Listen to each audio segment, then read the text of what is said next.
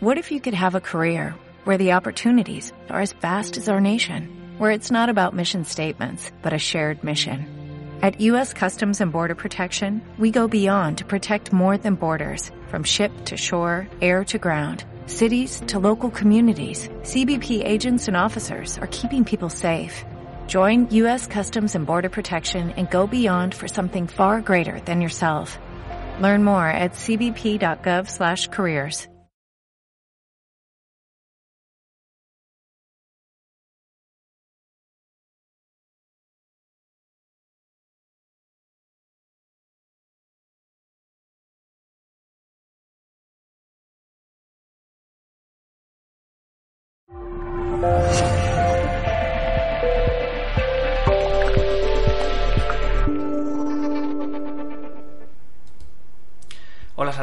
en nombre del equipo de Mindalia Televisión. Soy John y os damos la bienvenida a Mindalia en directo, donde miles de personas como tú asisten diariamente a las conferencias y entrevistas en vivo que organiza mindaliatelevisión.com. Hoy está con nosotros Raquel Muñoz y viene a compartir la charla titulada Fases de la soledad y cómo superarla. Raquel Muñoz es asistente social del Instituto Profesional Santo Tomás Curicó realizó una diplomatura de peritaje judicial social en la Universidad Santo Tomás de Talca, en Chile. Actualmente se dedica al coaching, realiza también una búsqueda de la felicidad a través de leer libros, artículos, los cuales le ayudaron a ver la vida de manera distinta para comenzar de nuevo y dedicarse al crecimiento personal. Si quieres ayudarnos, te voy a pedir unos pequeños gestos con los que puedes hacer un gran bien. Pulsa el icono de la mano hacia arriba en esta conferencia, es el símbolo de me gusta de este vídeo en YouTube. También puedes hacernos un comentario positivo del mismo. De esta forma, lo que consigues es colaborar con Mindalia y hacer que, que todas estas informaciones y estos vídeos lleguen a más personas en todo el mundo. Por otro lado, te animamos a que te suscribas al canal de YouTube de Mindalia Televisión. Es un gesto muy sencillo y una gran colaboración para todos nosotros. Recuerda que para participar en directo con nosotros desde ya mismo puedes utilizar el chat que hay a la derecha de tu pantalla, haciendo tus preguntas a nuestra invitada de hoy. Al final de su charla las responderá amablemente. El funcionamiento es muy sencillo. Pon primero la palabra pregunta en mayúsculas, seguido del país desde donde, nos escribes. Este punto es muy importante. Y seguido de tu pregunta en cuestión. Damos paso ya sin más a nuestra invitada Raquel Muñoz y su conferencia Fases de la Soledad y cómo superarla. Raquel, buenas. Hola, ¿qué tal? Hola, buenas tardes, ¿cómo están ustedes? buenas tardes, buenos días, buenas noches. Cualquier parte del mundo es días, noche. Pues nada, te cedo la palabra, todo tuyo, cuando quieras. Muchas gracias. Muchas gracias. Bueno, hoy vamos a hablar de la soledad. Esta soledad que nos hace sufrir, esta soledad que nos hace llorar, esta soledad que cala nuestros huesos, ¿cierto? Esta soledad impuesta, que yo no quiero estar solo, pero sin embargo lo estoy. Y no esta soledad elegida, que yo quiero estar solo por una búsqueda personal, sino que vamos a hablar de la soledad impuesta. Ya, en primer lugar, quiero empezar con una cita de Luis Hay que dice, cuando crecemos tenemos la tendencia a recrear la vida de nuestra infancia. Si de pequeños nos, criticaban mucho, buscaremos a personas que nos traten igual. Si desde niños nos elogiaron, amaron, estimularon, también ese mismo comportamiento lo reproduciremos en nuestro hogar. Y es muy real, porque si de pequeño nos pegaban, nos insultaban, nos maltrataban, eh, tendremos más tendencia a tener una baja autoestima y por ende, perdón, tendremos la tendencia a sentir mayor soledad. Por el contrario, si de pequeños niños nos estimularon, nos apoyaron, nos quisieron, nos amaron, eh, vamos a tener una alta autoestima y vamos a tener menos tendencia a sentirnos solos o solas. Ya eh, yo cuando niña me sentí muchas veces sola. Le voy a contar un par de experiencias. Eh, en una ocasión estaba en el colegio y teníamos que hacer un trabajo con mis compañeros, ¿ya? Y fuimos a la casa de mi compañero con unas compañeras. Y ahí estábamos jugando y no sé qué me pasó, que yo voy con todo, con todo mi cuerpo hacia la puerta y quiebro eh, el vidrio de la puerta, porque la puerta está de vidrio y de tablas. Y, y lo quiebro. Y ahí olvídense, me saltaba el corazón, ya me sentía sola, eh, no sabía qué hacer, no sabía cómo reaccionar. Y claro, uno a los 12, a los 13 años, lo primero que hace es ocultarlo, callarlo. Y yo ahí solita fui a buscar plata, eh, le, fui a sacar plata a mi mamá para pagar ese vidrio. Y en otra ocasión eh, estaba acostada en mi pieza y mi mamá me decía, ya, tienes que ir a la iglesia, tienes que ir a la escuela dominical. Y yo estaba acostada y ese día estaba lloviendo torrencialmente. Y me decía, es que tienes que ir, es que tienes que ir. Y a mí me entraron una gana de llorar atroz. ¿Por qué?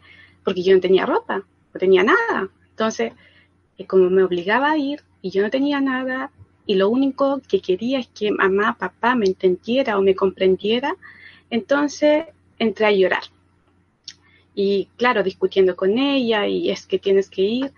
Y ahí eh, no podía, no podía porque yo quería afecto, yo quería cariño, que me entendiera, que me abrazara, que me apapachara, pero no existía. Y claro, me sentía muy sola en ese momento, que nadie me entendía. Y de verdad no teníamos nada. Toda la ropa que tenía era regalada. Y los zapatos que tenía eran grandes o chicos.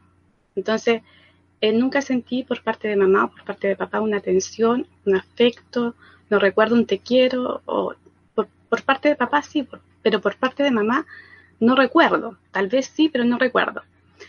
Y eh, en otra ocasión, bueno, ya cuando cumplía 18 años, 17 años, ahí me rebelé por completo.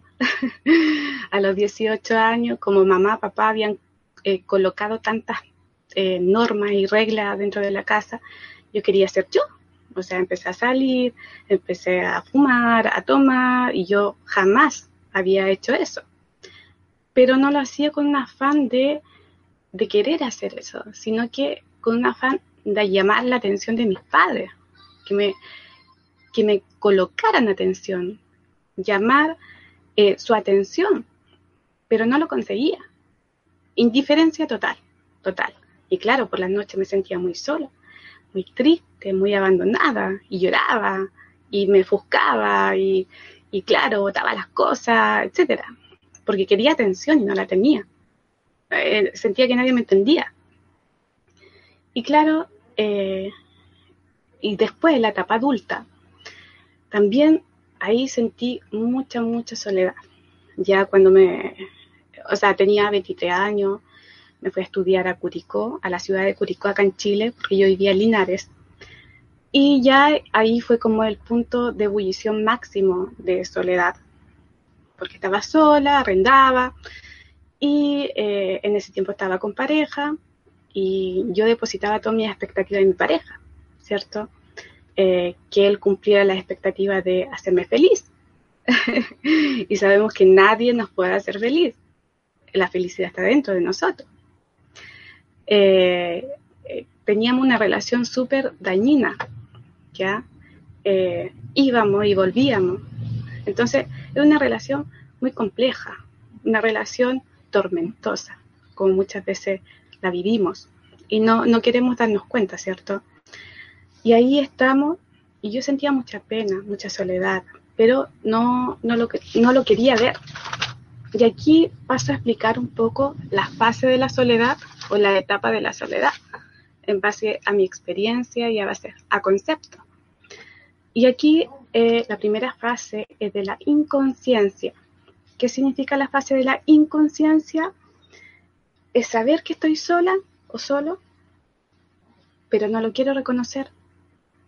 Me niego a reconocerlo, ¿no?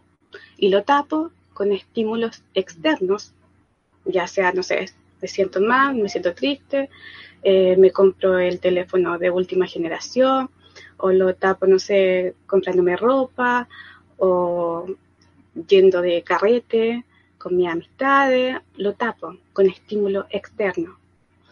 O en ocasiones, eh, cuando llego a mi casa, a mi dormitorio, me encierro y no quiero escuchar el ruido.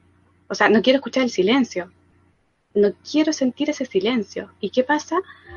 Coloco la radio, coloco la tele para no sentir ese silencio, imagínense.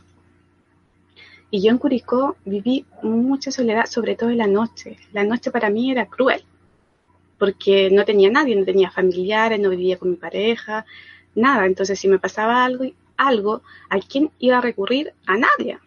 Estaba sola. Tenía que llamar por teléfono para que me ayudaran. Entonces, a nadie. Entonces sentí mucha soledad cuando estaba, y fue un aprendizaje vital para mí estar sola. Eh, fue un aprendizaje donde pude conocerme, donde pude salir adelante, donde pude tocar fondo. Eh, fue un aprendizaje para mí. Y claro, ahí te das cuenta, o sea, no te quieres dar cuenta en esta, en esta etapa. Por ejemplo, con tu pareja. Ya estás con tu pareja, feliz, supuestamente, feliz. y eh, no sé, eh, hablamos, no sé, dos horas, tres horas por teléfono y después te das cuenta que te baja la cantidad de horas por una hora, 45 minutos y después te das cuenta al otro día que él se fue de carrete, que te mintió, etcétera. Pero tú como no quieres armar el medio escándalo, lo dejas. O le dices algo, pero por miedo a quedarnos solos o solas, eh, no tomamos la, determinación para, eh, para continuar solas en nuestro camino o solos en nuestro camino. No queremos tomar ninguna decisión, no hacemos los tontos, actuamos como un robot mecanizado y eh, no, no queremos. O en otra ocasión me di cuenta que yo estaba sola, pero no me quería dar cuenta en las conversaciones que tú tienes con tu pareja. Antes eran conversaciones profundas y después pasas a tener conversaciones superficiales. ¿Ya? Hay una gran diferencia ahí. Y yo tendría mucho castigar, imagínense, castigar a mi pareja inconscientemente. Castigar a mi pareja. ¿Cómo? Yo con una mirada ya, ya sabía que me tenía que comprar algo. Lo castigaba con el dinero. Con el dinero, imagínense. Él me compraba la mercadería, me compraba las cosas de la casa. Entonces yo un afán como de castigarlo porque me mintió, porque fue malo conmigo, un afán de castigarlo, era eh, que me comprara cosas. Hasta ese nivel, hasta este extremo. Y la segunda etapa se llama del vacío. Aquí tú haces consciente que estás solo y que nada te llena. Aquí utilizamos caretas. Caretas, yo por ejemplo cuando estaba estudiando allá en Curicó, eh, tenía que ir feliz y nadie, eh, no quería que nadie se enterara. Entonces tenía que estar feliz. Eh, cuando llegaba ya al instituto, compartía con mis compañeras, nos reíamos, pero por dentro me sentía fatal. Me quería morir. Pero mi careta era de felicidad. O a veces ¿No les pasa que nos colocamos las caretas para ir al trabajo, para mostrar una imagen de feliz y en realidad no lo somos? Porque lo único que quería yo era estar en mi casa encerrada comiendo y nada más, que nadie me molestara. Y mm, en esta etapa eh, influye mucho eh, tu, tus pensamientos. ¿En qué sentido? De que eh, crees que nadie te entiende, nadie te comprende, nadie está a tu lado. Ese es el pensamiento que tenemos y nos autoengañamos también. Imagínense que estamos rodeados de personas. En términos sociales, la soledad significa no estar acompañado por ninguna persona o individuo, algo así dice. Pero estamos rodeados de personas todos los días y nos sentimos solos o solas. Es una percepción de soledad solamente. Y aquí tenemos, no, por eso tenemos que tener mucho cuidado con nuestros pensamientos, porque no autoengañamos de que eh, estamos solos, de que no tenemos a nadie, de que la vida es cruel, que nada tiene sentido. Entonces hay que tener mucho cuidado con lo que decimos, con lo que pensamos sobre todo. Y eh, la otra fase es de la desolación. Aquí ya tienes ganas de matarte, literalmente yo ya tenía ganas de morir, de matarme. Así. Eh, ya empieza a pensar, ¿cómo? Yo llegué a pensar, no tomé la decisión, pero sí lo llegué a pensar en cómo, en cómo matarme, imagínense. Eh, abarajaba las opciones como la horca, decía no, la horca no, porque es muy cruel, eh, no. Eh, las pastillas, decía sí, a lo mejor las pastillas porque es más piola, te la toma y listo. O no sé, te tira un tren, te tira a los autos. Eh, abarajaba esas opciones, imagínense. Y en la, en la pieza donde yo vivía, eh, donde yo vivía había una avenida donde transitaban muchos autos, vehículos, etc. Y había muchos accidentes ahí. Y yo decía, ojalá, ojalá yo saliera de acá y me atropellara. Ojalá lo deseaba con todo el corazón, yo recuerdo. Deseaba mucho, mucho, mucho que me atropellaran porque yo decía, Dios mío, yo no quiero vivir, no quiero existir, no quiero estar aquí, tú no existes. También renegué mucho a Dios, tú no existes, tú no existes. Eh, mátame, mátame, sí, yo sufrí mucho en la, en la etapa de infancia, o sea, en esa etapa. Eh, y también cometemos muchas locuras. Eh, tú buscas por internet cómo ser feliz, típico. y eh, yo vivía en una pieza y al otro lado había otra pieza y vivía otra niña. Y en un momento de, angustia, un cuadro de ansiedad total, yo fui a, la pieza de mi otra compañera, no era mi amiga, nos habíamos saludado un par de veces, yo le decía, eh, o sea, yo le toqué y me abrió su hermana. Y yo le pregunté por la chica que vivía ahí y me decía de que eh, había salido, que estaba por llegar. Y yo le dije, imagínense, ni siquiera la conocía la chica. ¿Puedo entrar? ¿Puedo entrar? Y me dijo, sí, entra para esperarla. Y yo quería estar acompañada por alguien. Solamente eso. Porque me bajó un cuadro de ansiedad total. Eh, otra locura, que en Curicó había un programa eh, televisivo, era un canal, eh, era un canal local, ¿ya? Y era un, era un programa espiritual. Y yo llamé que por favor oraran por mí.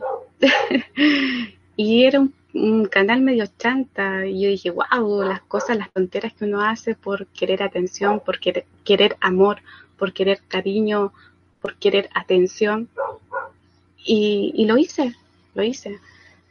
Y ahí no entendemos mucho por qué, los por qué, no sabemos. Y ahí me, ahora me doy cuenta de que vengo de una línea o de una historia transgeneracional con muchos patrones disfuncionales. Imagínense que yo tengo dos tíos eh, que tienen enfermedades de salud mental. Por parte de papá, eh, se ejercía la violencia intrafamiliar. Eh, un primo se mató hace poco, hace, cinco, hace seis meses más, o menos. Por parte de mamá, mi mamá fue criada por un desconocido y su mamá la conoció, la biológica, y esa mamá tiene Alzheimer. Y son historias muy crudas. Entonces tenemos niveles de patrones muy acentuados, ¿ya? Que no hacen eh, que nos traspasaron ellos hacia nosotros. Y somos así, de una determinada forma, por eso tenemos que trascenderlo. Eh, y la última etapa de la soledad se llama despertar. O sea, o yo digo, eh, tengo que parar, o sea, tengo que hacer algo por mí para no estar en esta situación, o literalmente me suicido, me mato. O sea, una de las dos. Y le voy a comentar un poquito de la historia de Winnie Houston, eh, la cantante. Yo vi el otro día el documental o, no sé, un reportaje de ella. Y ahí decían sus amigos, sus papás, que ella tenía muy baja autoestima, que ella dependía mucho de las opiniones de los demás. Y los amigos decían y los hermanos contaban de que los papás la maltrataron mucho cuando chica. Le decían tonta, fea, cállate, la maltrataba mucho. Y en una ocasión, ya, ya cuando era famosa eh, y cuando tenía público, eh, fue a un concierto y la bucharon, la pifiaron, no sé cómo se dice en el extranjero, la bucharon, la pifiaron, y él se sintió tan mal que, dice el amigo eh, de la banda, que no pudo superar ese episodio. De ahí en adelante empezó a consumir eh, pasta base, drogastura, etc. Y sabemos todo en qué terminó. O sea, por una sobredosis, consumiendo drogas.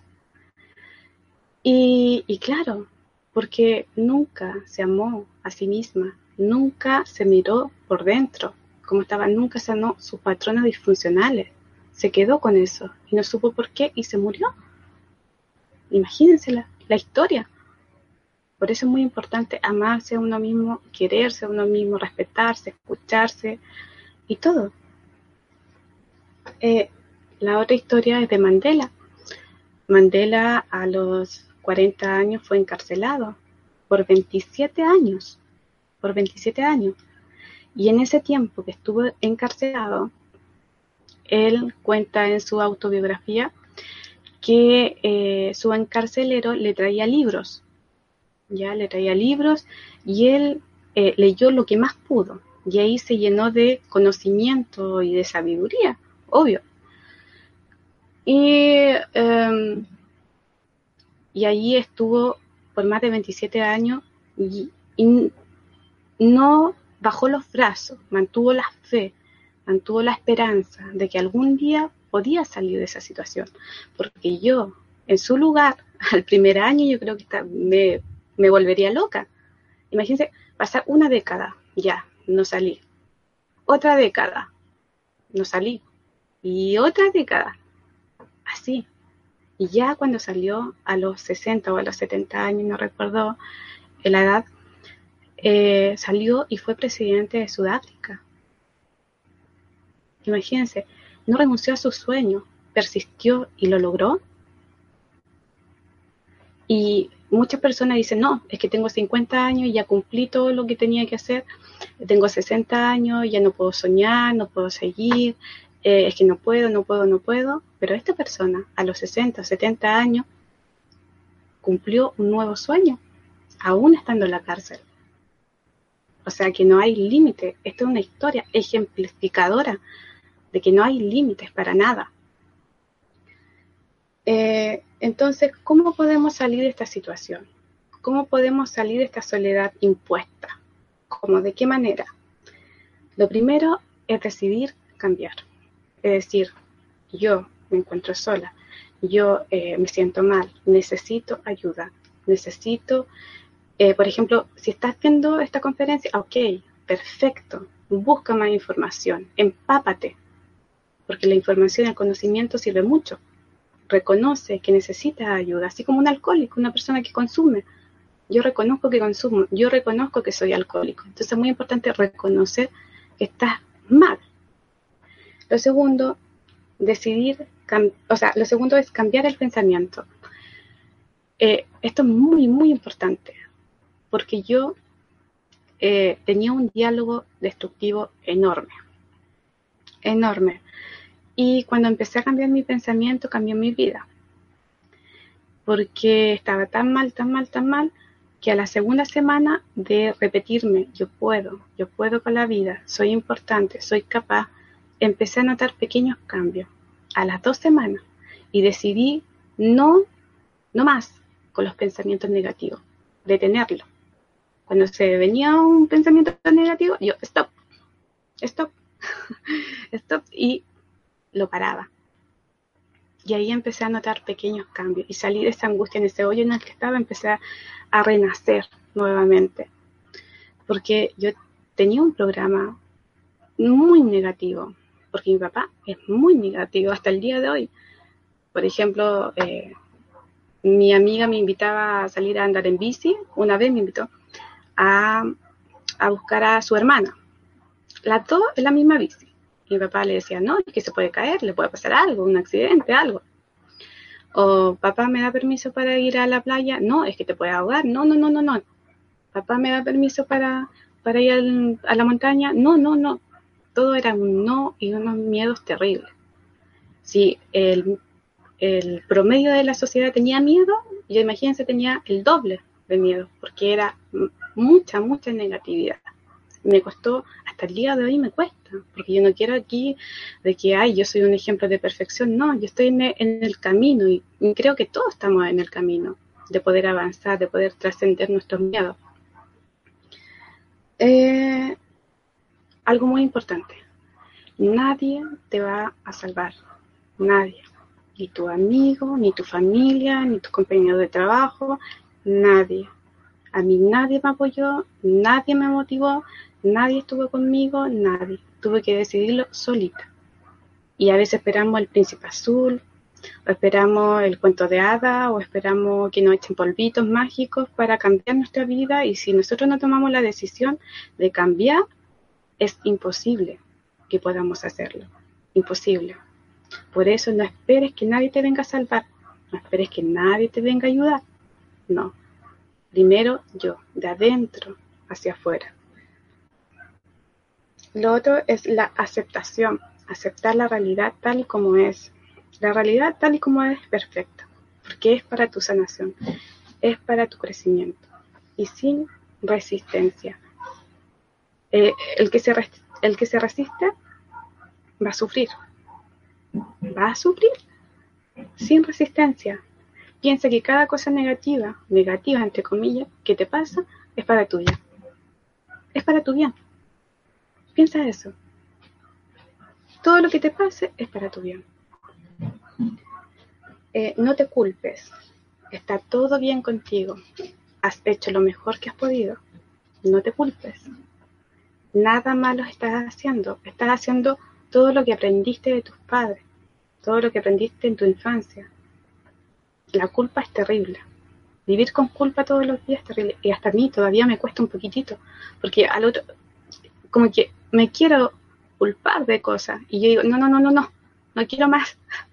Y trato de ponerle un signo pare. Porque si no, no estaría aquí. Eh, una cita dice, la depresión es el luto del alma y lo que se opone a la evolución.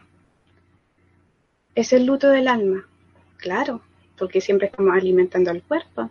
Trabajamos para comer, trabajamos para vestir, trabajamos para higienizarnos, trabajamos para todo para el cuerpo, para el cuerpo, para el cuerpo.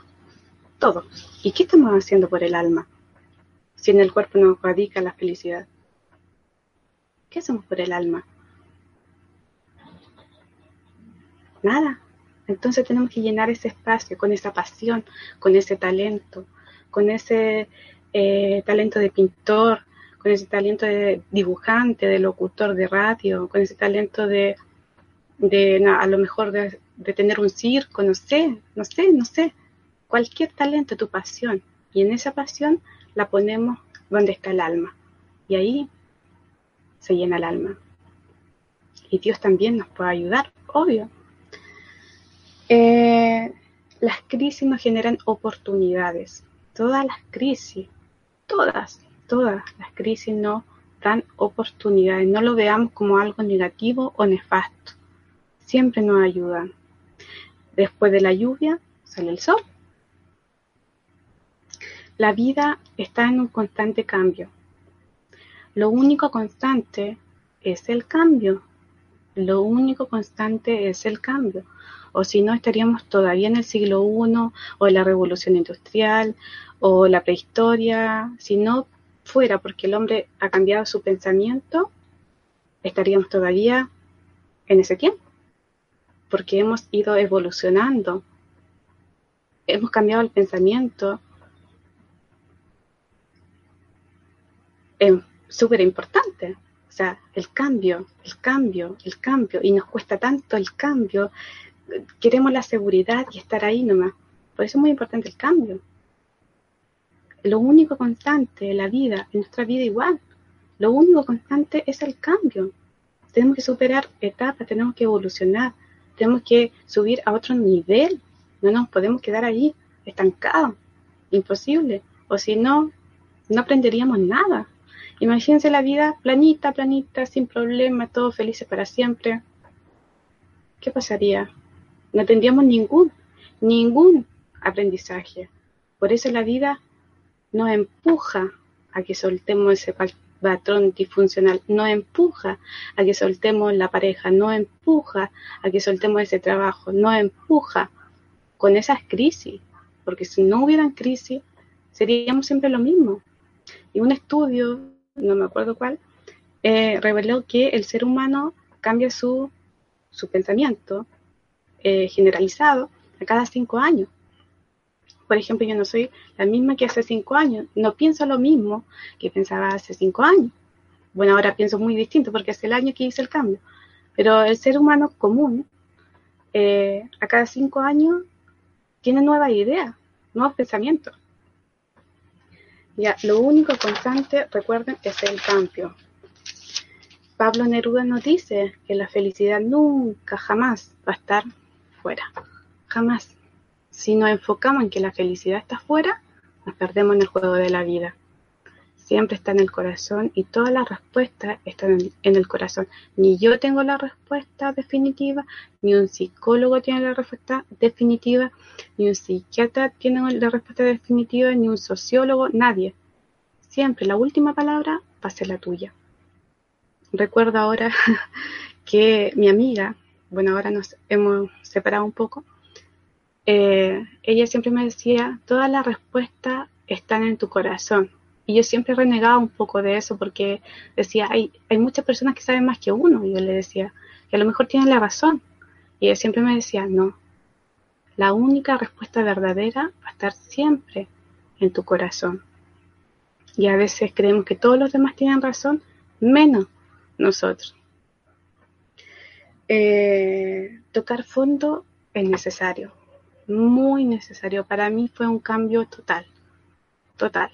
Tocar fondo, o sea, sentirme la más absoluta vulnerabilidad, sentirme vacía, sentirme eh, desprotegida, triste, eh, desamparada, fue un regalo para mí, porque si no hubiera pasado eso, yo no sería la mujer que soy ahora o no me dedicaría a esto y seguiría ahí como robot, mecanizada. Por eso tocar fondo, si estás tocando fondo en este momento, velo como un regalo, como una oportunidad para evolucionar, como una oportunidad para crecer como ser humano. Nos carga estar solo, a todo nos carga estar solo, pero es necesaria la soledad. Y si puedes superar la soledad impuesta, ojalá que tengas la soledad elegida y poder decir, ahora estoy sola porque yo quiero estar sola, ahora me dedico tiempo para mí, ahora yo quiero estar sola porque me quiero conocer. ¿Sí o no? Que es mucho mejor que hoy tengo miedo de estar sola, que él no me quiere, él no me ama, él no está conmigo. Qué terrible estar así, porque yo estuve así. Es terrible, es doloroso, es tormentoso, eh, el, lo más feo que le puede pasar a un ser humano, sentirse solo. Ojalá que de aquí a un par de meses más, cuando nos encontremos, puedas decir, ahora superé la dependencia, ahora puedo estar solo, ahora puedo, puedo estar sola. Ojalá que pueda ser. Eh, sana tus heridas y tus traumas.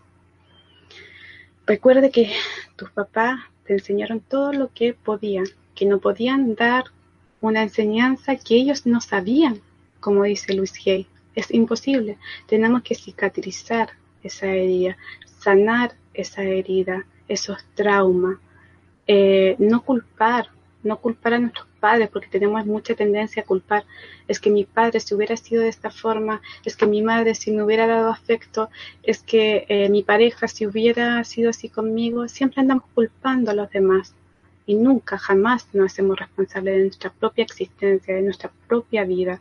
Y tenemos que sernos responsables de aquí en adelante, porque no podemos andar como víctima y que todos los demás son culpables. Asumamos la responsabilidad de nuestra existencia, asumamos la responsabilidad de nuestra vida, de una vez por todas. Eh, eh, tenemos mucho miedo a la soledad. Mucho miedo, miedo, miedo, miedo, miedo.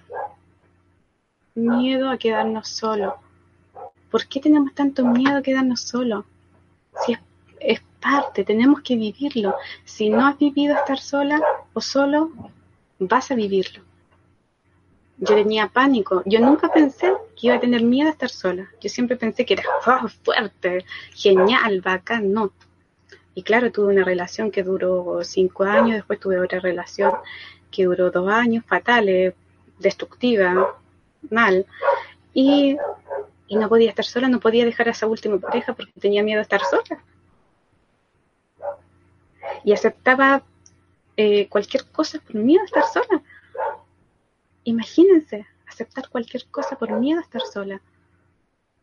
Y tuve que vivirlo. Ya cuando me conecté, cuando busqué la información, cuando entendí las cosas, pude superarlo. Y en ese tránsito estaba con pareja.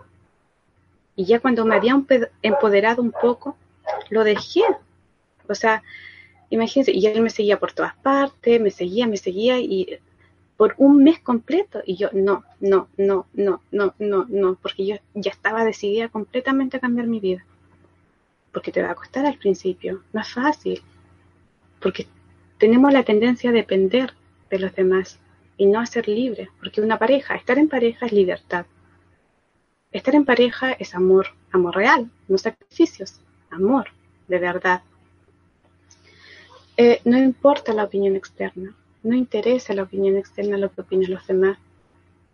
Aquí yo me estoy exponiendo a sus críticas a lo mejor, o a, sus comentarios positivos, o me puedo exponer a lo mejor en la radio, eh, a las críticas de los demás, pero si les doy el poder a ustedes, a lo mejor de una crítica, y yo me pongo, me pongo triste, les, les voy a estar dando el poder a ustedes o a una persona que me critique. Pero yo no puedo estar mal por una crítica o por alguien que no me aceptó o por alguien que me rechazó. No puedo darle mi cetro de poder a esa persona. Yo no puedo estar triste por una crítica. No puedo. Así que no dependamos de la opinión externa, de lo que opinan los demás en nuestro trabajo. ¿Qué es lo que opina nuestra familia de nosotros? Creamos lo que nosotros pensamos de nosotros mismos, no lo que los demás piensan de nosotros.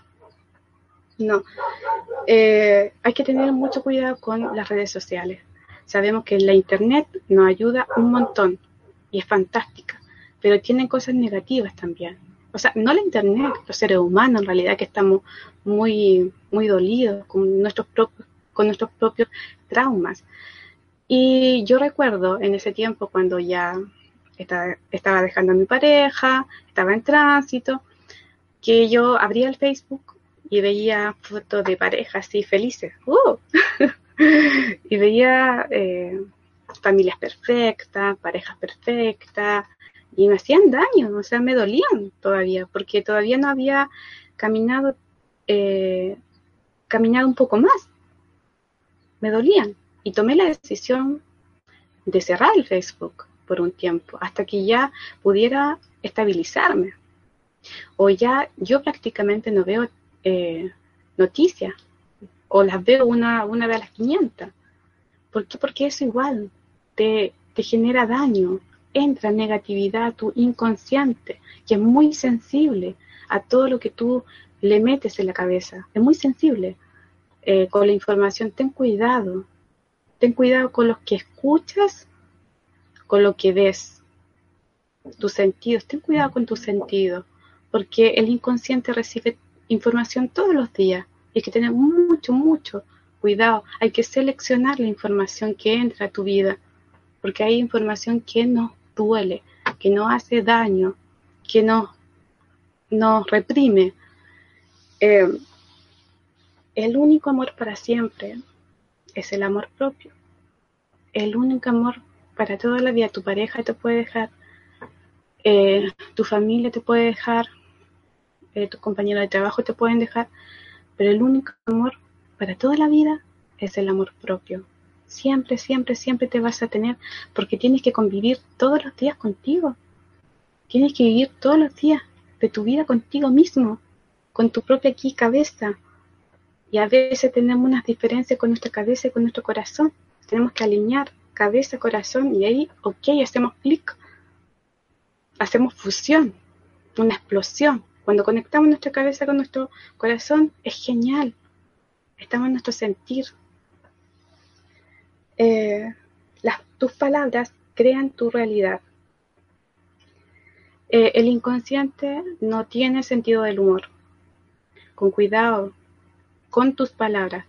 Si dices, no puedo, eh, no soy capaz, em, eh, no soy merecedor, si dices esas palabras, el inconsciente te va a decir, ok, perfecto, tú lo estás creando, tú lo estás diciendo, porque lo recepciona, recepciona esa información.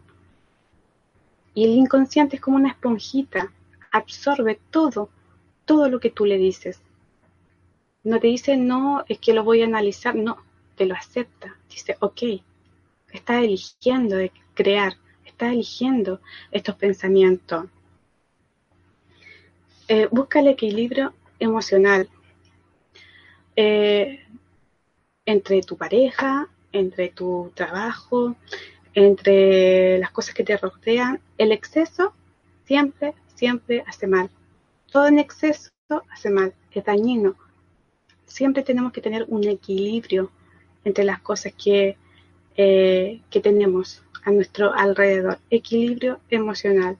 Todo exceso, exceso en la comida, exceso en alcohol y droga, exceso, eh, todo exceso hace daño, hace daño a nuestro organismo, hace daño a nuestro sentir. Tenemos que tener mucho, mucho cuidado. Eh, les quiero comentar una historia de Stallone. No sé acaso, yo creo que sí, el de Rocky. Eh, él tuvo una, una vida súper dura. Él estaba casado, eh, sufrió mucha pobreza y en esa pobreza que sufrió, en un acto de desesperación, sacó la joya de su esposa y las vendió, ¿ya? Y la esposa lo dejó. Eh, y estaba tan mal, tan mal que no tenía plata para nada. Y decidió vender a su perro en un bar. Y quería venderlo a 50 dólares. Y le dieron 25 dólares. Y en ese momento que estaba tocando profundo él, eh, estaba tocando fondo, se sentó en un sillón y empezó a ver un, eh, eh, no sé cómo se llama, boxeo, empezó a ver un ring de, boxeo. Y ahí es donde crea el guion de Rocky. Lo crea y después lo lleva a las eh, productoras y, las productoras le dicen, ok, te pagamos, no sé cuánto era la cifra, pero supongamos, te pagamos 200 mil pesos, 200 mil dólares y nos quedamos con el guion. Pero él quería actuar ese era su objetivo. Y él le dijo de que no, porque él quería ser el protagonista de Rocky. Pero le dijeron que no. Además que en ninguna parte lo aceptaban porque tenía, tenía una desviación en la boca como todos lo conocemos. Después lo llamaron, le dijeron, ok, te ofrecemos 300 mil dólares, pero tú no actúas. Y él dijo que no. Y después lo llamaron nuevamente y le dijeron, ok, tienes el papel, tiene el papel, pero va a ganar 200 mil dólares. Ok, y sabemos todo el exitazo que tuvo. Sacó Rocky 1, Rocky 2, Rocky 3, Rocky 4, creo que tiene. O sea, era necesario tocar fondo. Era necesario que estuviera sin pareja, era necesario que estuviera solo, sin ningún peso, porque buscó dentro de él, en el interior, su fuerza, su garra, su energía, buscó en lo más profundo de su ser el talento, la potencialidad que tenía, porque él sabía que tenía un talento y potencialidad. Lo buscó y lo encontró. Y eso se materializó en un guion, en una película y en éxito. Por eso, no etiquete con las cosas que son buenas o son malas. Nada es bueno ni malo lo malo, entre comillas, te va a ayudar para tu sanación, para tu empoderamiento, para tu fortaleza, para tu crecimiento, tu desarrollo. Hay que armar carácter en esta vida. No podemos andar de debilucho así como, ay, es que no puedo, es que no, es que ay, no. Una persona así no llega a ninguna parte. Raquel, recordarte eso, que quedan cinco minutos para finalizar la conferencia. Gracias. Ah, ya, ya. Entonces, tenemos que armar carácter en nuestra vida. Ya, eh, una cita, ni tus enemigos pueden hacerte tanto daño como tus propios pensamientos. Porque a veces nos pasamos rollo, nos pasamos rollo, que él me hizo, él fue, él fue el culpable. Nos pasamos mucho rollo y a veces no están así. Nos pasamos ese rollo, ¿cierto? Eh, la mejor manera de ser feliz con alguien es aprender a ser feliz solos, así la pareja es cuestión de compañía y no de necesidad, que lo dice Mario Benedetti. No tenemos que tener una pareja por necesidad, que la necesito, lo necesito, sino por compañía, para que me sume, no para que me reste. No puedo tener una pareja para que me reste, si debo crecer. ¿Cierto? Y claro, yo siempre digo con la ayuda de Dios. Aquí no muchos creen en Dios, pero yo en lo personal sí. Siempre he mantenido la fe y creo que es muy importante. Así que John, ya terminé. John. John. Sí. Vamos a, eh, vamos a pasar al turno de preguntas si quieres. Llegamos al final de esta interesante charla. Gracias por compartirla con nosotros, Raquel. Antes de pasar a hacer las preguntas, quiero recordar a todos que Mindalia es una ONG sin ánimo de lucro que tiene como uno de sus objetivos ayudar a difundir el conocimiento humano e impulsar la solidaridad en todo el planeta. Una forma importante de colaborar con nosotros es suscribiros al canal de YouTube de Mindalia Televisión. Es un gesto muy sencillo y a la vez le estáis reportando a la plataforma de vídeos la importancia que tienen para ti nuestras informaciones y de esta forma YouTube las comparte con más personas en todo el mundo. Además, si crees que tienes información importante que compartir, quieres dar una conferencia o que te entrevistemos, entra en mindaliatelevisión.com en la sección Colabora, que está en la parte del menú superior de la página web, y rellena el formulario de ofrecer conferencias. Ahora sí, vamos a dar paso a todas las preguntas que nos han ido llegando. Vamos a comenzar con eh, Lorena Ártico desde Argentina. Nos dice, ¿cómo pasar, ¿cómo pasar el mal estado económico después de haber trabajado bien en otra época? conectarte con toda tu potencialidad, conectar, buscar dentro de ti todo el talento. ¿Para qué eres buena? Esta es una oportunidad. No lo veas como algo negativo. Esta es una oportunidad que tú tienes. Busca dentro de ti. Eh, ¿Cuál es tu talento? Ya no mires lo que, eh, lo que te conviene, porque si estamos en lo que nos conviene, muchas veces no somos felices. Entonces, busca dentro de ti tus talentos, ¿Para qué fuiste buena cuando eras niña? Eh, tu, pasión, conéctate con eso. Entonces cuando te conectes, busca oportunidades, sal afuera, sal con la cabeza en alto. Aunque te digan no, aunque hayan rechazo, aunque te caigas, tienes que levantarte, tienes que seguir adelante. Entonces es muy importante que esta es una oportunidad y no un fracaso. Vamos a seguir con Carmela Herrera desde Perú. Nos dice, ¿por qué cuando me miro al espejo profundamente lloro de tristeza? Si quieres en las preguntas, eh, no lo comenté antes, pues podemos explayarnos, no hay, no hay prisa por ahora. Ah, ya.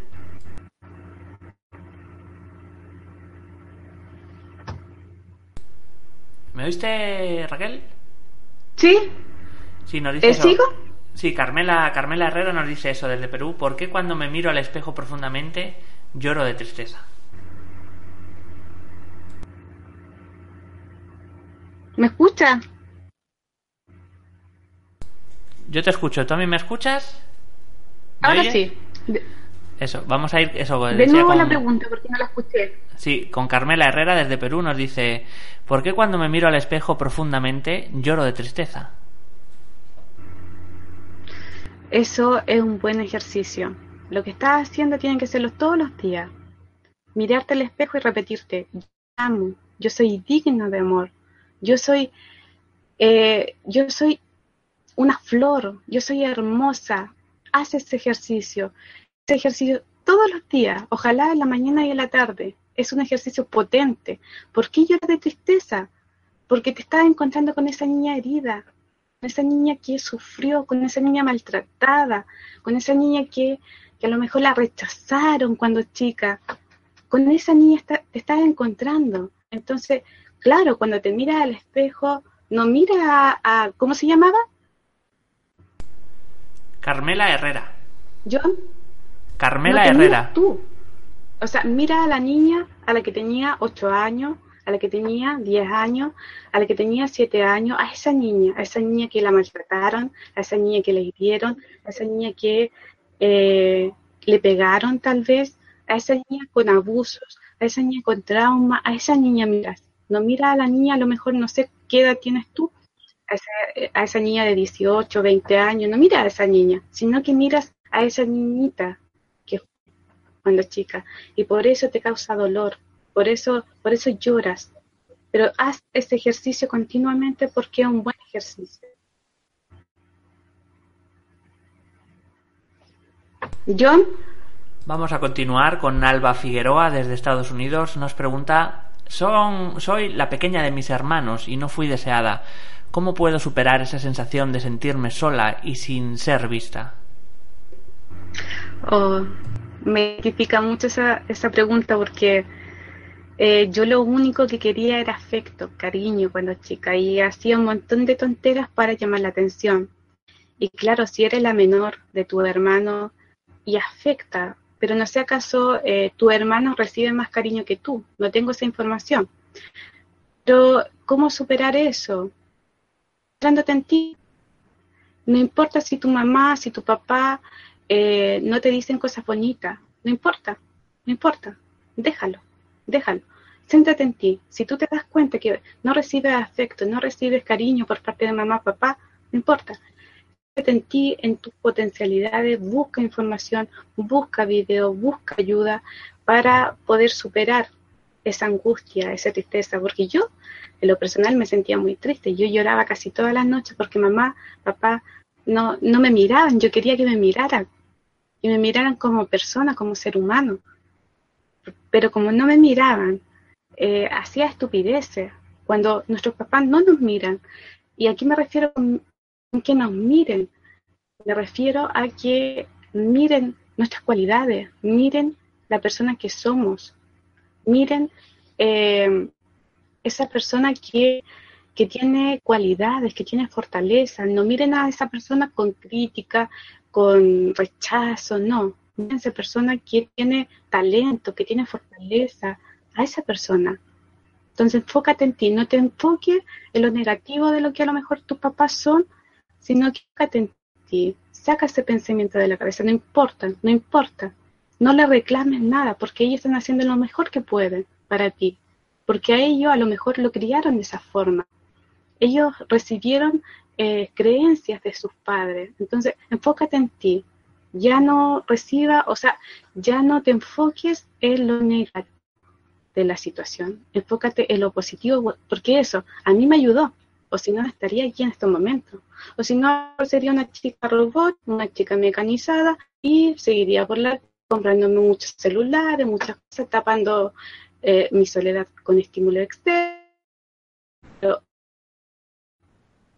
fea, entre comillas, fea, me ayudó a ser una mejor versión de mí misma, me ayudó a crecer espiritualmente, a crecer como persona, a poder, a tener esa capacidad de, de perdonar, a tener esa capacidad de eh, estar conmigo misma.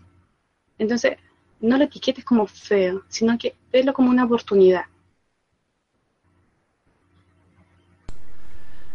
Vamos a continuar con Donovan eh, Javián Velastegui desde Ecuador. Nos dice, sufro depresión, tengo 38 años y fui abusado, lo he superado, pero me siento solo y busco hombres y mamás sustitutas. No quiero ser gay y lucho. Necesito ayuda. ¿Qué puedo hacer? ¿Me lo a repetir, por favor? Sí, nos dice Donovan, sufro depresión, tengo 38, fui abusado, lo he superado, pero me siento solo y busco hombres y mamás sustitutas. No quiero ser gay y lucho. Necesito ayuda. ¿Qué puedo hacer? Ya, estar en un proceso de... Tú dices que ya la depresión la has superado, ¿cierto? Y que eh, busca a papá o a mamá sustituto. No entiendo mucho la pregunta, pero creo que por ahí va, ¿cierto? Eh, a ver, yo te recomiendo que yo creo mucho, me van a perdonar las personas que no creen en Dios, etcétera, pero yo en lo personal sí creo. Entonces, ora, ora, pide ayuda, pídele ayuda a Dios. Dile, estoy en esta situación, me siento mal, me siento pésimo, necesito buscar a, esta, eh, necesito buscar a una madre, pero yo creo que la oración ayuda mucho. Ora y pídele a Dios que te dé fuerza para salir de esa situación. Yo Vamos a continuar, en este caso con eh, Diana Carrión desde Perú. Nos dice, ¿cómo superar ese sentimiento de soledad? es toda la conferencia. ¿Cómo superar ese sentimiento de soledad? Eh, si tienes mucha soledad y sientes que ya no puedes más, tienes que buscar ayuda. Ayuda, ayuda, ayuda. Y algo muy importante, yo cuando estaba en ese, en ese, en esa depresión, yo creo que cambié mis pensamientos. Ya no aceptaba ningún pensamiento negativo, sino que lo cambié, lo reemplacé. Y eh, tuve que decir autoafirmaciones. Yo valgo, yo sirvo, yo soy importante, yo me merezco todo lo bueno que la vida tiene para mí, eh, yo soy maravillosa, eh, yo, yo soy digna digna de amor, es que somos dignas de amor por el mero hecho de existir, somos dignas de amor por el mero hecho de ser. O sea, no necesitamos para ganarnos el amor, sino que somos amor.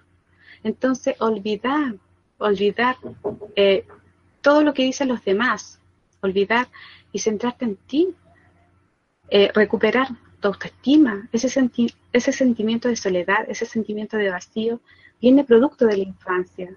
Entonces, ¿qué tienes que hacer? Cambiar el pensamiento. Si empiezas ahora, ya no aceptar, es un compromiso, sí. No aceptar ningún pensamiento negativo. Y cuando vienen a la cabeza, tú no. Mm, haz cualquier otra cosa o escribe en un papel, eh, escribe, yo puedo, yo puedo con la vida, yo soy importante, yo soy capaz, yo me merezco todo lo bueno de la vida. Escribe todos los días, mañana y noche. Si puedes tres veces al día, no sé cuántas veces al día puedes, pero las que puedes, escribe cosas, autoafirmaciones positivas. Tus pensamientos, cuídalos. Tus pensamientos son un tesoro, un diamante. Entonces, si cada manera de pensar y te enfocas en lo positivo y no lo negativo, cambias toda tu vida. Yo empecé así, imagínate que yo estaba igual que tú, sentimientos de soledad, frustración, y empecé un día a cambiar mi pensamiento, el otro día y seguía con la misma angustia, la misma angustia, perdón. Y ya a la segunda semana, peque o sea, noté pequeños cambios. Ya al mes ya me sentía un poco mejor. Ya a los dos meses ya podía sentir un poco mejor. Ya los... Fue un proceso, no es ah, de un día para otro, no, no, no es de un día para otro. Si piensas que de un día para otro, viendo esta conferencia ya estás lista, o leyendo un libro y estás lista, no es un proceso de sanación, es un proceso que tienes que vivir. Eh,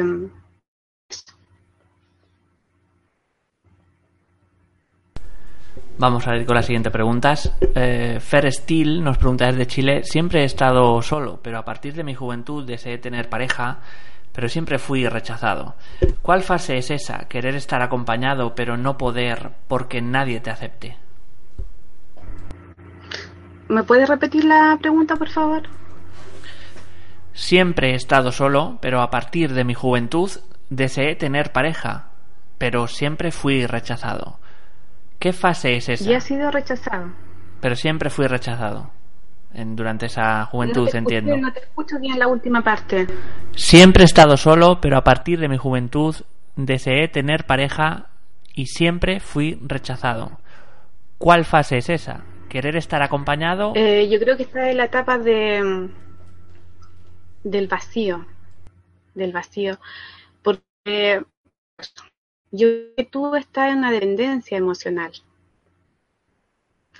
La dependencia emocional es dependo de la otra persona para ser feliz. Claro, como no pudiste estar solo cuando eras chico, en la etapa de infancia, buscaste a alguien para que, eh, para estar acompañado, para no sentir esa soledad. Entonces yo creo que estás en la etapa de, del vacío y em, pero estás en una dependencia emocional y eso hay que sanarlo, eso hay que trabajar la autoestima. Igual los pensamientos hay que cambiarlos, tienes que escuchar, escucharte, ser sincero contigo, ser sincero contigo, no autoengañarte. Tienes que hacerte la pregunta, ¿esta pareja aporta? Uno, ¿me aporta? ¿Me suma? ¿O me resta? suma, ok, sigo con esa pareja. Pero si me respondo, me resta, tengo que tomar una decisión y tengo que aprender a vivir solo o sola. Tengo que aprender, porque es una etapa vital de nuestra existencia. Tengo que aprender a estar sola o solo. Entonces yo creo que tienes que eh, superar la dependencia emocional.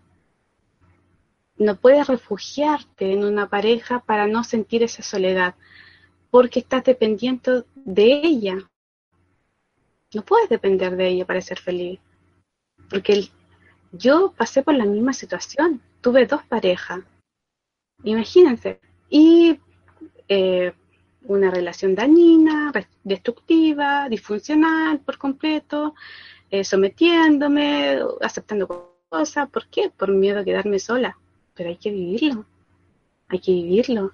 Y para poder vivirlo hay que cambiar el pensamiento, y cambiar la actitud, y cambiar todo tomar una decisión, tener los cojones, porque hay que tener los cojones para tomar una decisión de soledad, porque estar y tengo que vivir esa etapa. Si no la vivo, siempre voy a ser una dependiente emocional. Antes de pasar a hacer las preguntas, de seguir con las preguntas, vamos a hacer un pequeño recordatorio. Si quieres ayudarnos, te voy a pedir unos pequeños gestos con los que puedes hacer un gran bien.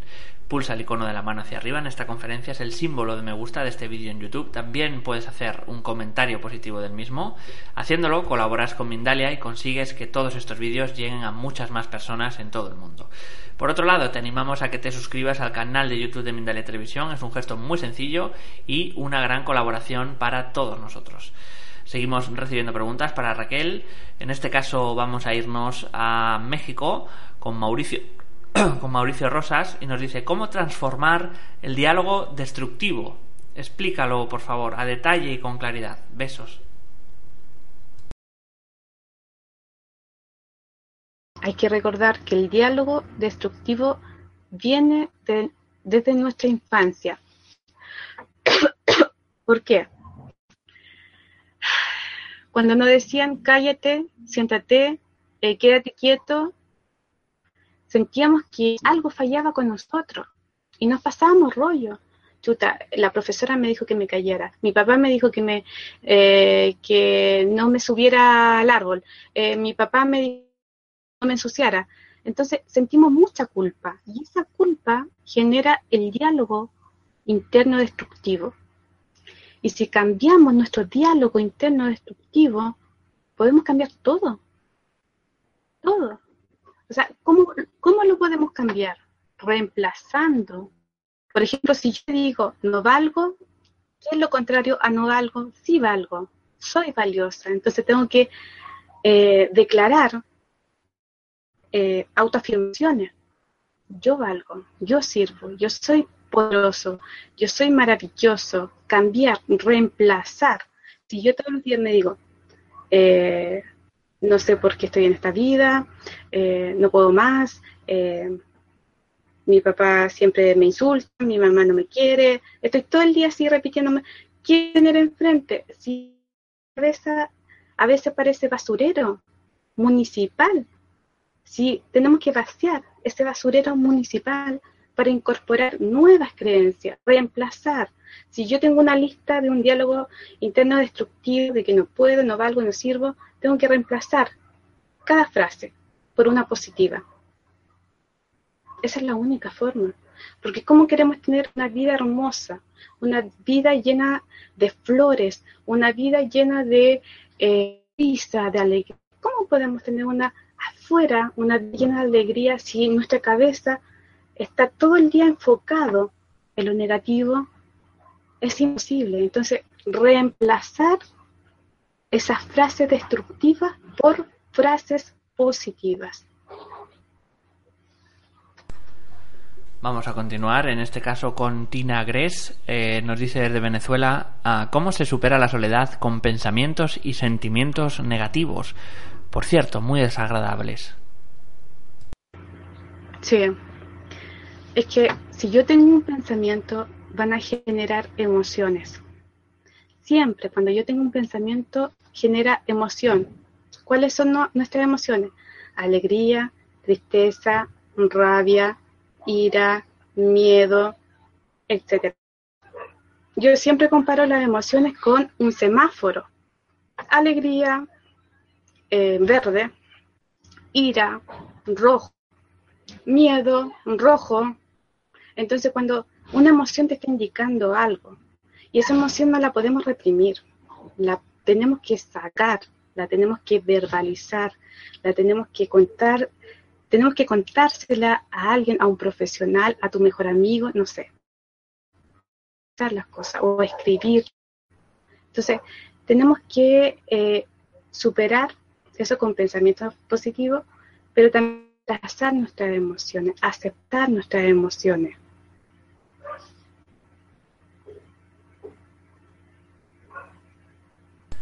Vamos a continuar. En este caso, ah, nos vamos con Néstor Jesús Fernández desde México.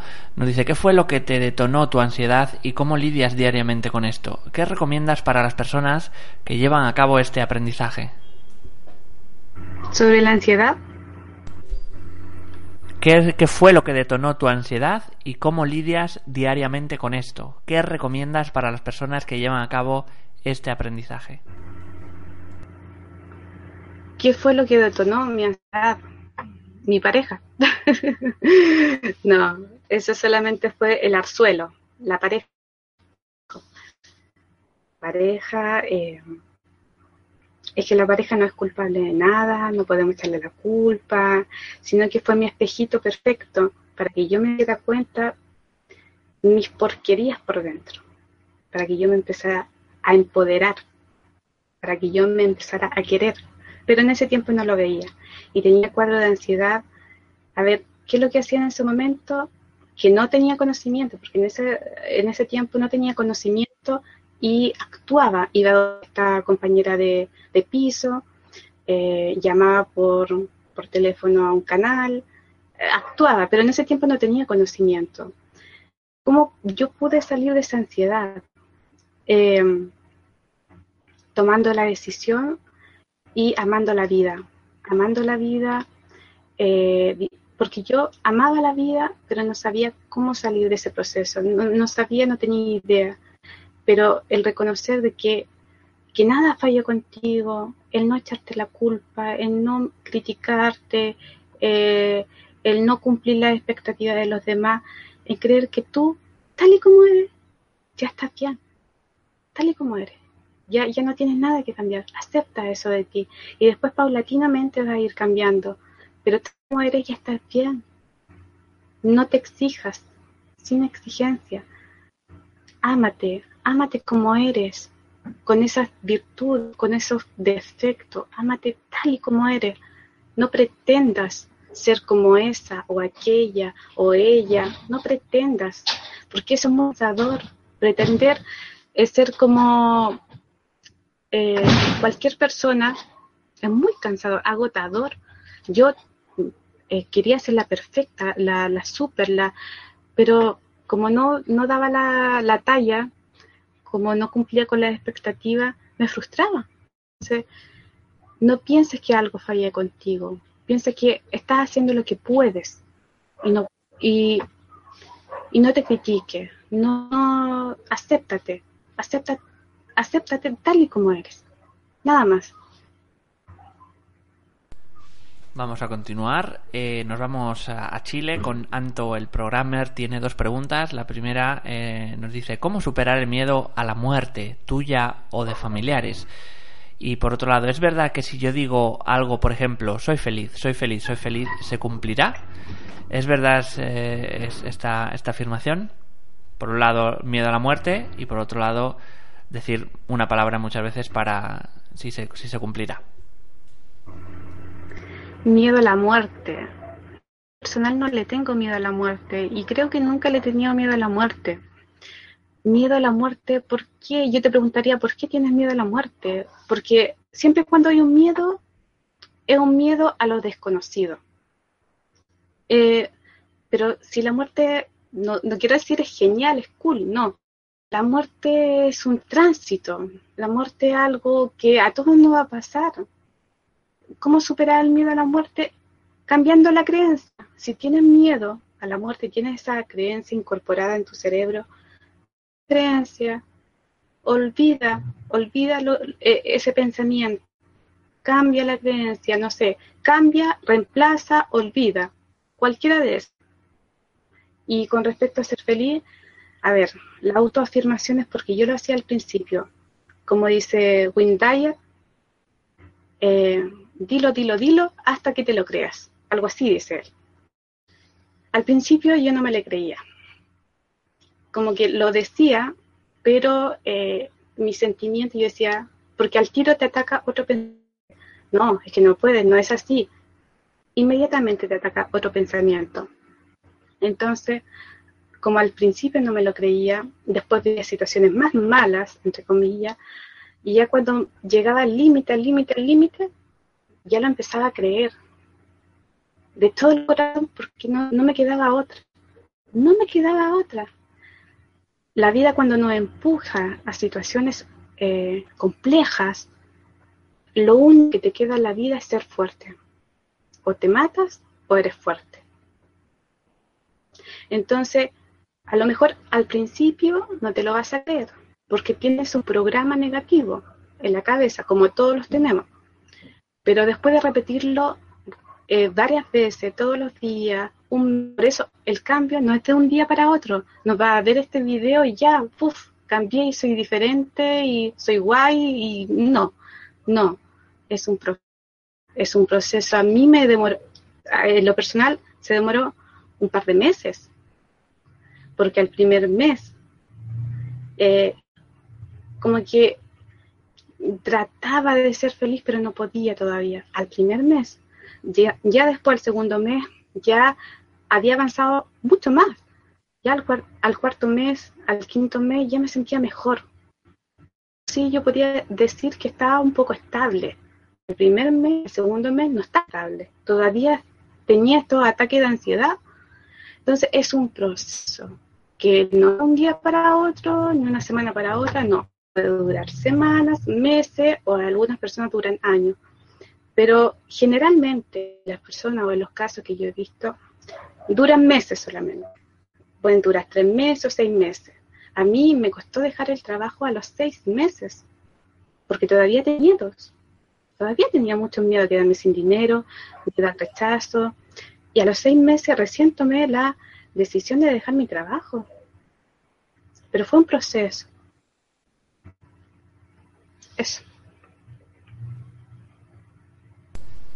Vamos a continuar. Em, Tina Gris de nuevo nos pregunta desde Venezuela, ¿el ser humano está hecho para relacionarse, sin embargo, tiene momentos de querer estar solo? ¿Cómo quedarse solo cuando mm. estamos comprometidos en sociedad? Cuando estamos comprometidos en sociedad. ¿Pero se refiere a la pareja cuando, o por la sociedad? Yo lo entiendo como más grupal, ¿no? Más con la sociedad en sí. Cómo quedarse a solas o cómo quedar o cómo entender nuestra soledad, ¿no? Cuando estamos en una sociedad o, o comprometidos con un sistema social, ¿no? Ah, ya. Sí, ya entendí la pregunta. Eh, obvio. Si no todo el día en una pieza y no queremos salir, no es porque tengo miedo que el otro me observe o tengo miedo de no ser aceptado. Eh, no estoy viviendo mi soledad elegida, sino de una soledad impuesta. estamos en una sociedad y es genial relacionarse con un compañero de trabajo, es genial tener una, una pareja, es genial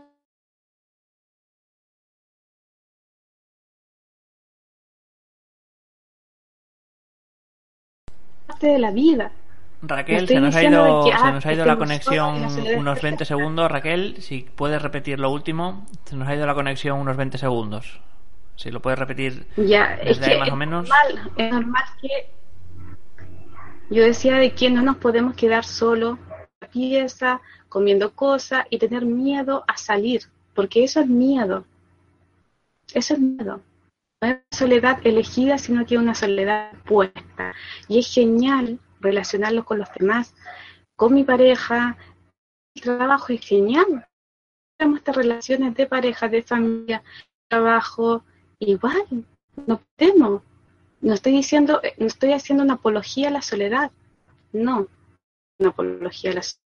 Estoy diciendo que tenemos que vivir procesos de soledad, soledad elegida y no soledad impuesta. Eso sería.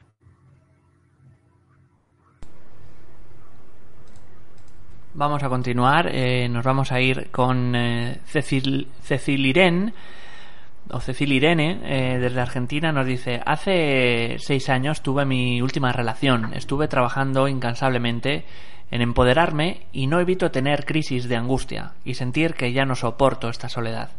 ¿Algún consejo? ¿Está en pareja ella? Hace seis años tuve mi última relación. Estuve trabajando incansablemente en tuvo? ¿Perdón? La tuvo. Claro, hace seis años tuve mi última relación. Entiendo que ahora no.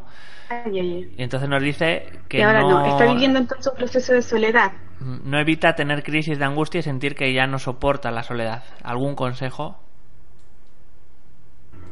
Es que a veces, cuando creemos que estamos solos, nos cerramos a no querer tener parejas. Eso es un error porque nos cerramos a no tener pareja por miedo a que nos hagan daño, por miedo a sufrir. Y si tenemos esa barrera, ese miedo, nunca vamos a tener pareja. Por eso yo no le estoy haciendo una apología a la soledad, a estar solo, para nada. En estar solo. Pero tengo que también tener esta puerta abierta de que a lo mejor algún día va a llegar una pareja, algún día va a llegar un hombre, una mujer, pero no estar pensando 24/7 en que quiero una pareja, en que quiero una pareja, en que quiero una pareja. No, porque ahí nos morimos todos. No, es que centrarme en mis proyectos, en lo que quiero hacer, en lo que realmente siente mi corazón, en mis talentos, en mis habilidades, en mi pasión y olvidar de que necesitas una pareja, porque a lo mejor viene sin llamarla, yo creo que a lo mejor ya cuando lleva un tiempo de soledad, año, cerrada, de que todos los hombres son malos, que no hay nada bueno para ti. Con cuidado con la siembra y la cosecha. No puedes sembrar cosas negativas porque vas a tener una cosecha negativa. No puedo estar diciéndote todos los días, es que aquí no hay hombre, no hay cómo conseguirlo, no puedo, eh, no soy, no tengo ninguna cualidad que mostrar. Si estás cosechando cosas negativas, o sea, si estás eh, sembrando cosas negativas, cosas positivas. Si quieres a lo mejor tener una pareja, cosecha cosas positivas. Yo puedo, yo valgo para una pareja, la pareja siempre va a estar para mí. Siembra, siembra, siembra para tener una buena cosecha. Pero si estás enfocada netamente en lo negativo y cerrada con que los hombres son más o no vale la pena,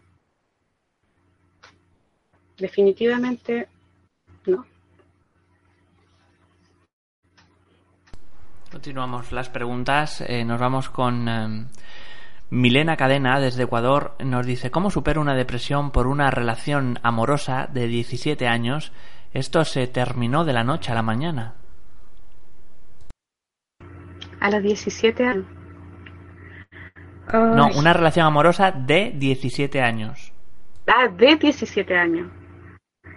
17 eh, años, yo me he fijado de que el tiempo no vale. Puedes estar con una pareja seis meses y te puede llegar a enamorar. O puedes estar con una pareja 15 años, 20 años y estar en una dependencia total.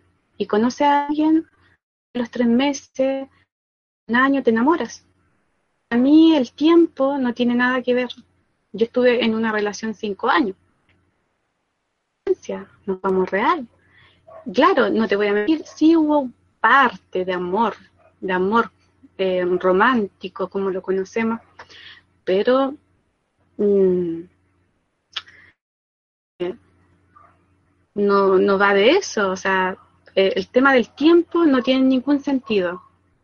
Tienes que enfocarte en ti, en ti, en ti, olvidar esa relación. Tienes que superar la depresión. ¿Cómo superar la depresión? Eh, enfocándonos en nuestra pasión, corazón, recuperando nuestra autoestima, escuchándonos, escuchándonos, no no sé cómo te llaman, no, no recuerdo el nombre, eh, tú estás dejando a María, a Juanita, en el fondo de una pieza.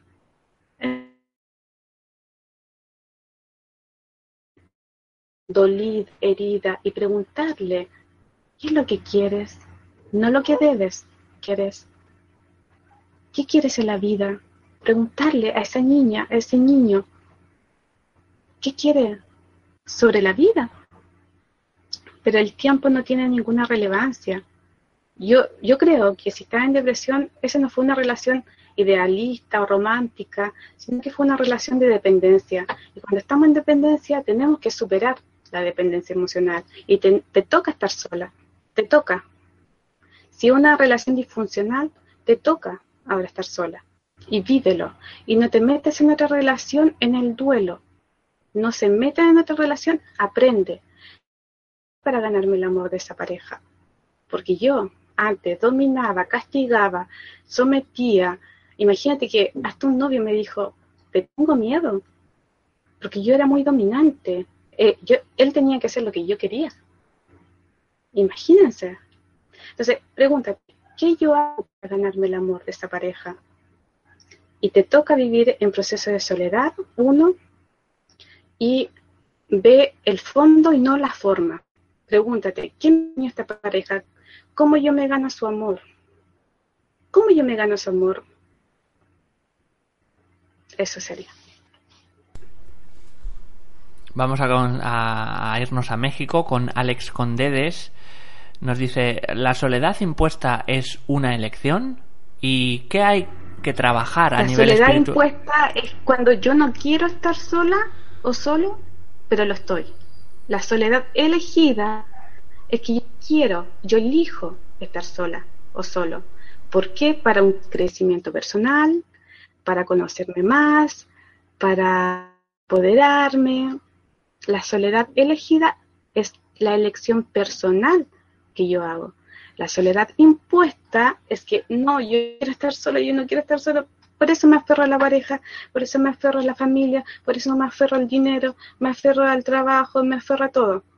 Esa es una soledad yo no quiero, pero sin embargo está. Nos pregunta también Alex eh, qué hay que trabajar a nivel espiritual y emocional si se elige este tipo de soledad. Que hay que trabajar el autoconocimiento. Como todos sabemos, el 93% de nuestro cerebro es el inconsciente y el 7% es el consciente y depende de cada persona también.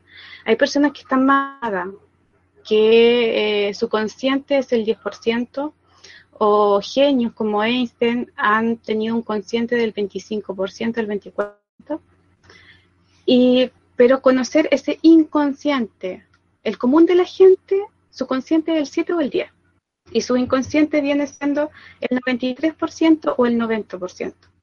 Entonces tenemos que conocer conocernos de verdad, conocer el inconsciente, porque esa percepción que tenemos de nosotros mismos es sesgada por los demás, sesgada por lo que opina papá, por lo que opina mamá, por lo que opina mi pareja, y realmente no nos conocemos, no nos conocemos, podemos pasar toda la vida sin conocernos.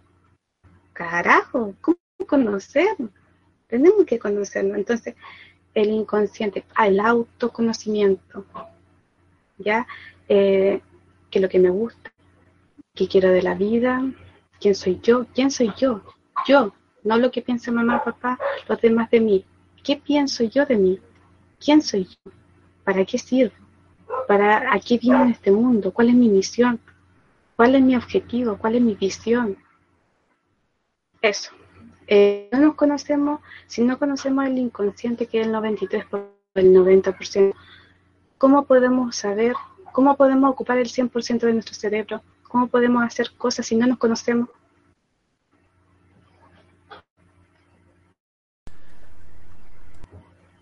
Vamos en este punto ya a pasar a la última pregunta de la noche. Nos eh, dice Tamara Mundaka desde Chile, soy dependiente emocionalmente y tengo mucho miedo a la soledad. Soy huérfana de padres y siento que busco parejas que hagan de papá y que me cuiden.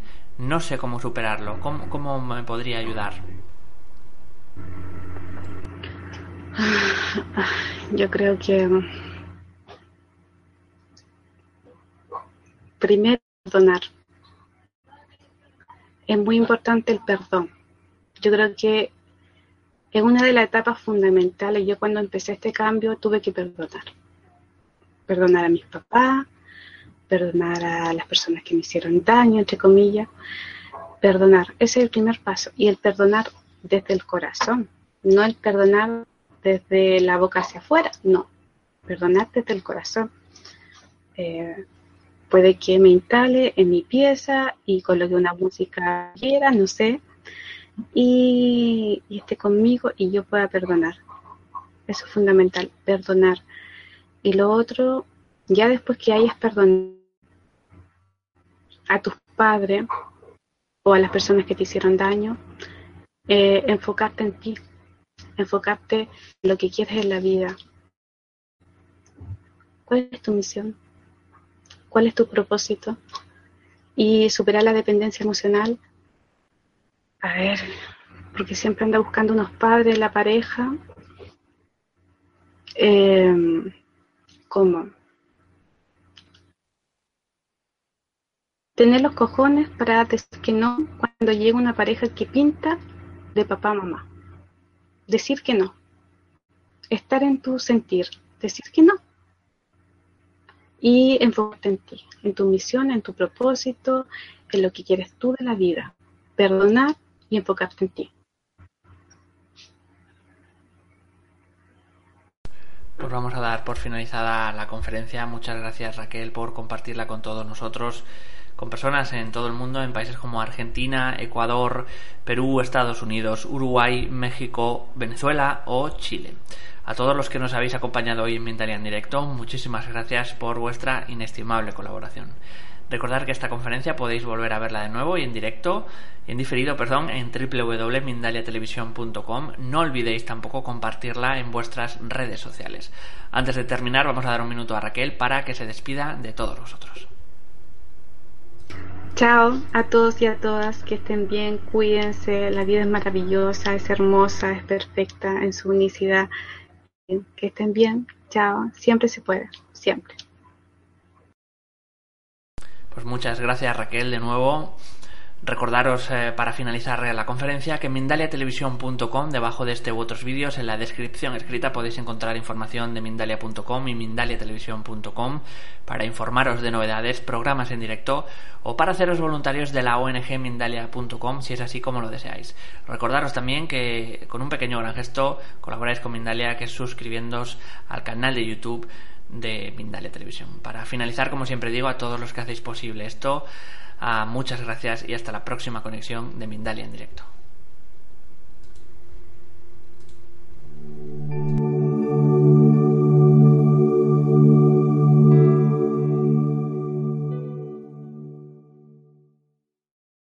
As a new Western Union customer, you can enjoy a $0 transfer fee on your first international online money transfer. Send money to your family and friends back home the fast, easy, and reliable way. Visit westernunion.com or download our app today to get started, and your first transfer fee is on us. FX gains apply, not available for credit cards and transfers to Cuba. Services offered by Western Union Financial Services Inc. and MLS 906983 or Western Union International Services LLC and MLS 906985.